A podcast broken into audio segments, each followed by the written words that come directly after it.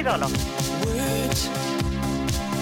Y ya lo habíamos anticipado, el título, La revolución no será tuiteada. Adelante, Julio. Bueno, muchas gracias. Vieron que mm, hay un uso casi excesivo en la política de las redes sociales, ¿no? Hablan por, la, por Twitter. Exactamente. Esto ha sido objeto de, de muchos estudios y algunas conclusiones muy interesantes de esta herramienta. Pero en el caso de la Argentina en particular, desde unos cuantos mandatos atrás, ¿no? Desde Cristina en adelante, tenemos funcionarios de los presidentes hacia abajo que se han propuesto saltar a los medios de comunicación. No hablan con los periodistas, es muy difícil que hablen con los periodistas.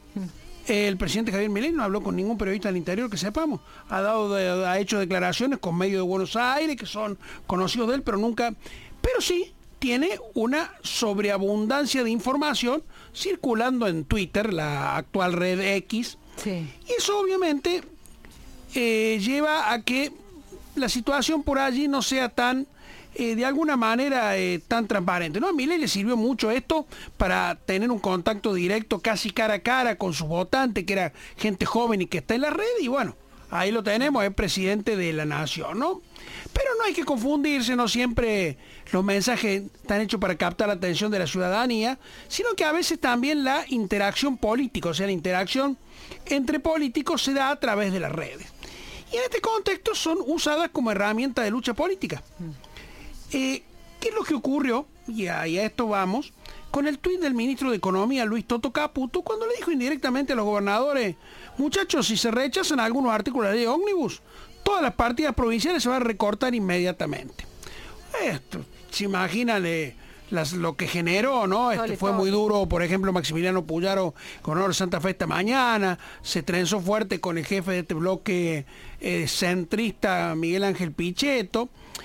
Y Lero, como quiera, eh, sonó a un apriete, ¿no? Con un sentido de la oportunidad bastante malo para, para el ministro de Economía, porque justamente estaban negociando en el Congreso, estaban tratando de acercar posiciones con bloques que le han dicho al gobierno que lo quieren ayudar.